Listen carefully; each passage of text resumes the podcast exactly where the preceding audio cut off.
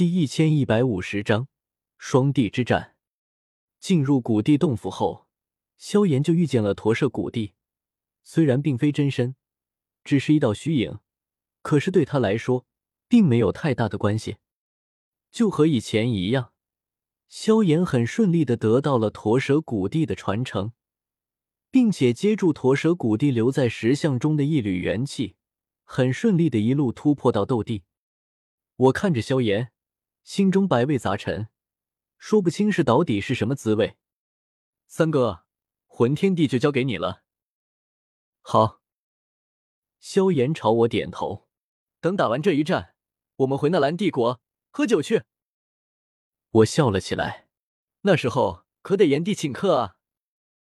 魂天帝见我们两人自顾自的聊天，勃然大怒，怒吼道：“纳兰叶，萧炎！”你们两人修的猖狂，今日这一战谁胜谁负还不一定呢。我不以为意，又不是第一次打了，谁胜谁负我还能不知道？没有人比我更懂这一战。给了萧炎一个肯定的眼神，我直接飞进天火小世界中，将战场留给了他。萧炎感受着体内汹涌澎湃的力量，也极其兴奋。混天帝，来战吧！侥幸之辈，你连纳兰叶都不如，以为成了斗帝就能与我抗衡了？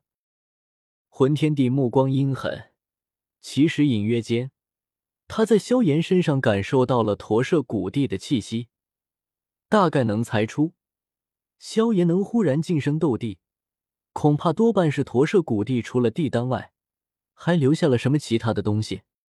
他有些恼怒，这驼蛇古帝还真是该死。早就死了的人，怎么还在大陆上留下那么多东西？萧炎冷声喝道：“魂天帝，我们两人之间恩怨很深，我老师就被你们魂殿给害了，我对你们魂殿也一直没有什么好感。更何况你还血祭中州，杀了那么多无辜之人，今日是时候了清这一切了。”魂天帝狞笑：“好啊，不光是纳兰叶。”今天你要是败了，连你们萧族余孽，我也一个都不会放过，统统宰光。萧炎咧嘴笑起，俺也一样。要是有机会杀光魂族和魂殿之人，他自然不会伪善，等杀则杀。魂天地忽然动了，他身周无数黑雾忽然滚动起来，然后凝结成实质，犹如万丈巨浪般猛地卷起。狠狠砸向萧炎，这一招足以将一条山脉冲垮。萧炎冷笑，信手一挥，绚丽多彩的火海也向前方席卷而去。嗤嗤声中，竟是将魂天地的黑雾都点燃了。小儿猖狂！魂天地暴怒，两人再度击杀在一起，各种手段齐出，打得中州天昏地暗。所过之处，山石崩裂，草木枯萎，众人无不惊骇欲绝。之后，又见魂天地黑雾凝聚成一道百丈高的法相，通体乌黑，身披尖刺铠甲，狰狞无比。姐姐，萧炎，我这斗帝之身，你可能施展？魂天地猖狂大笑。萧炎淡淡道：“有何不能？”他抬手一指大地，轻喝道：“火来！”下一刻，便见大地之上裂开一道巨大的裂痕，有无数火红炽热的岩浆从地下极深处汹涌流出。这些岩浆犹如千百条巨大的火龙，前赴后继飞向萧炎，在他身上不断堆叠凝聚，最后同样化作一道百丈高的岩浆法相。好好厉害！天火小世界内的众人已经彻底看呆了。斗帝战斗帝，这是自远古以来从未有过的事情。斗帝之身，竟然是传说中的斗帝之身！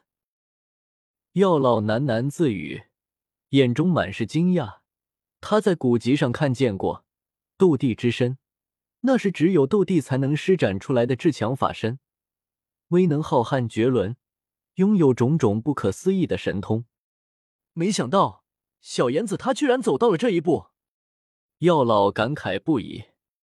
我撇了撇嘴，感觉萧炎和魂天帝的什么斗帝法身，和我得到的幽冥不死身也差不多，甚至我的幽冥不死身还比他们两人的精妙许多。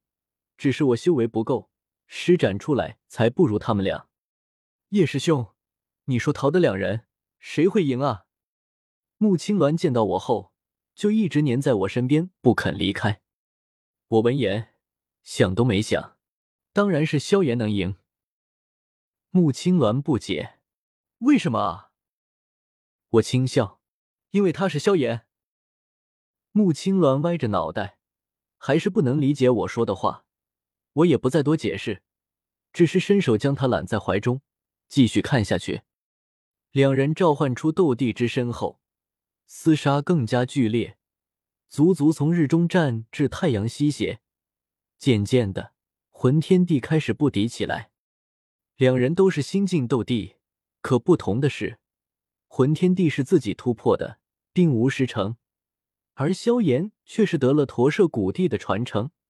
自然也继承了驼舍古帝许多杀法手段，初始还不明显，可时间一久，萧炎得自驼舍古帝的杀伐手段渐渐熟练后，优势也就上来了。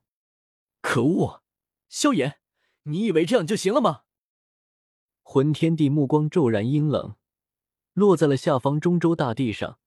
之前血祭的仅仅是两千多座大城，如今中州之上依旧有许多人活着。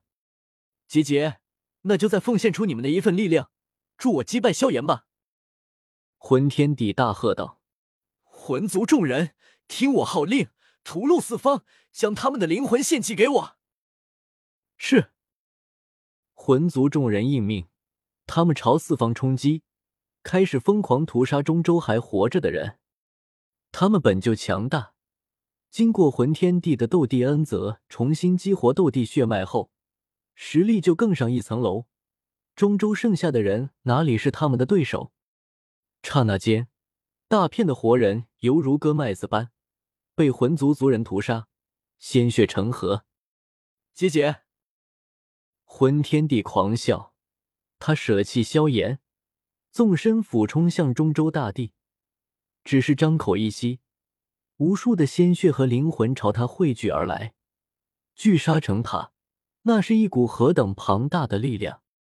斩地鬼血刃，魂天帝双手迅速打出一道道法印，那汇聚而来的磅礴鲜血也开始凝结成一道诡异血腥的刀刃。